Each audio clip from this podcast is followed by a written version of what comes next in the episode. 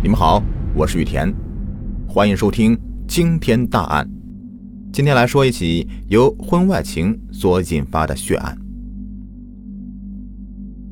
二零零八年国庆佳节，仁寿县汪洋镇一个出租屋内，一具几乎赤裸的无头女尸伏在地上，是财杀、仇杀还是情杀？血案背后又有怎样不为人知的隐情呢？叮铃一声，十月三日下午，一阵急促的电话铃声在仁寿县汪洋派出所值班室里响起，民警们闻警而动，很快的赶往事发地，对现场实施封锁。随后，副县长公安局局长王正祥带领刑侦民警赶赴现场。经初步侦查，案发现场在一个五十平米左右的出租房。死者背面朝上躺在地上，身旁有一滩血，没有头，全身除了一个胸罩和袜子以外再无他物。死者头部在几米以外被发现，旁边还有一把带血的菜刀。死者是三十五到四十五岁的女性。这个被害女性究竟是谁呢？到底是什么人杀了她？凶手为何又要残忍的把他的头砍下呢？是嫌疑人和被害人之间有什么某种仇恨，还是凶手有意的藏匿被害人的身份呢？为了查清死者身份，弄清案件的真相，警方从尸检、案发现场勘查、摸排走访当地居民三个方向全面的开展调查工作。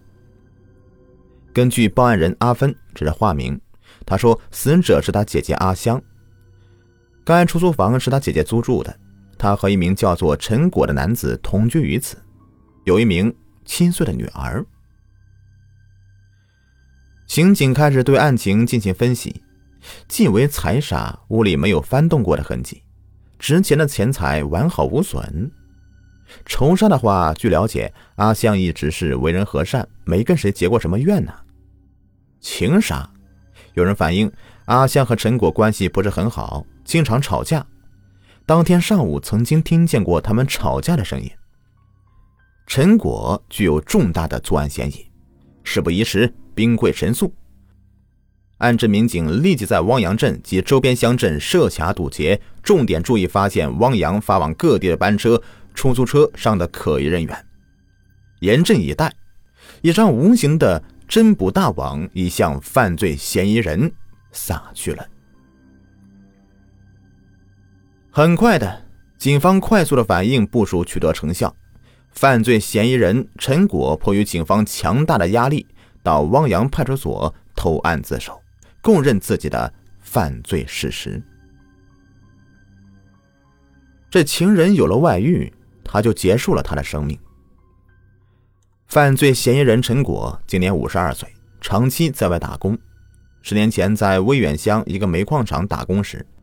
认识了当时已为人父为人母的阿香，不久，阿香便抛弃自己的丈夫和儿子，跟着陈果到了汪洋镇，开始了同居生活。后生下一女，叫小敏，现年七岁。两千零六年、零七年，阿香和一名绰号叫曹三的男子，这个廖某，先后发生男女关系。陈果得知以后，心怀杀气。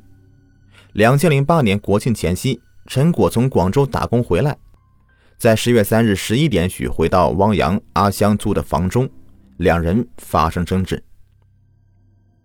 十三点许，阿香回到房中又骂陈果滚，随后出了房间。陈果心想阿香要找人砍死他，就先先把他给弄死，于是到厨房拿菜刀放在卧室的写字台上。十分钟以后，阿香从外面回来。一进屋，又继续骂陈果。陈果一气之下将门关上，为了不让阿香跑出去，陈果强行把阿香的衣服裤子脱掉，并把阿香抱起来摔到地上，然后拿出事先藏在写字台内的菜刀，朝阿香的脖子猛砍五刀，将阿香头部砍落。十月十六日，在仁寿县看守所见到了犯罪嫌疑人陈果。他个子不高，身体很结实。由于常年在外打工，左眼已经落下残疾，左手的无名指的一节也不在了。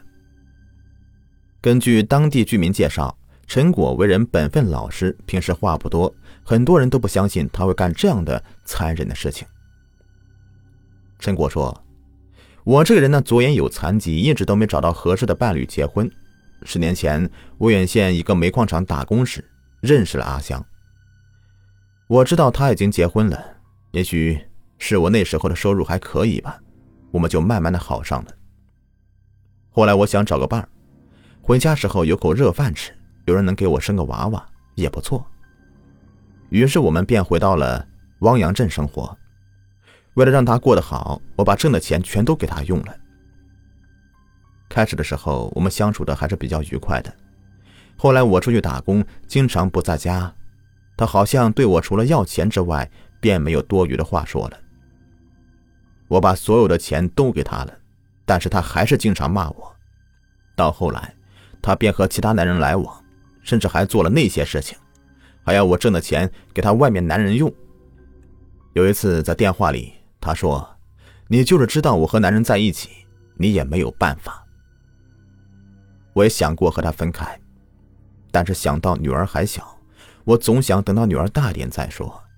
于是，对于他的所作所为，我一直是一直在忍，希望他能改。去年。他把我给女儿读书的钱给廖某用了，还对我说：“要么你再拿钱给娃娃读书，要么你去找廖某要钱呢。”从那时起，我便有了要杀他的念头。于是，到了十月三号那天，他又是这样的跟我闹，还要说找人打我，我便实在是忍无可忍了。说到自己女儿，陈果说很对不起她。希望她以后好好读书。有关部门的犯罪率调查显示，近五年来的情杀案件在刑事犯罪当中所占的比例啊，明显有上升趋势。因两性不正当关系而造成的情杀、他杀案件，在故意杀人案中所占的比例最高，平均达到了百分之四十以上。婚外情导致刑事犯罪已经成为一种特别需要关注的社会现象。陈果本是一个安分守己的农民工，拥有一个完整家庭。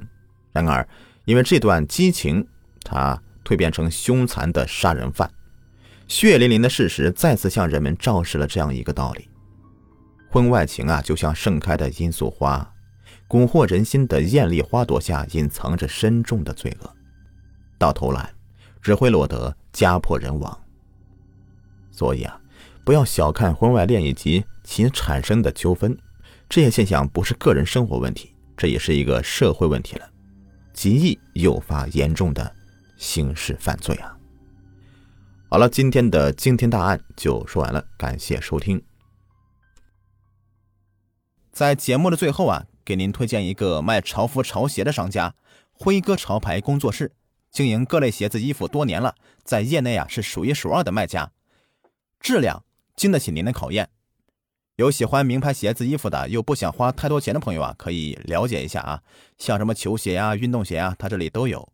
微信号是幺八八七九四九二七九三，买不买没有关系，进来看看也欢迎。微信号是幺八八七九四九二七九三。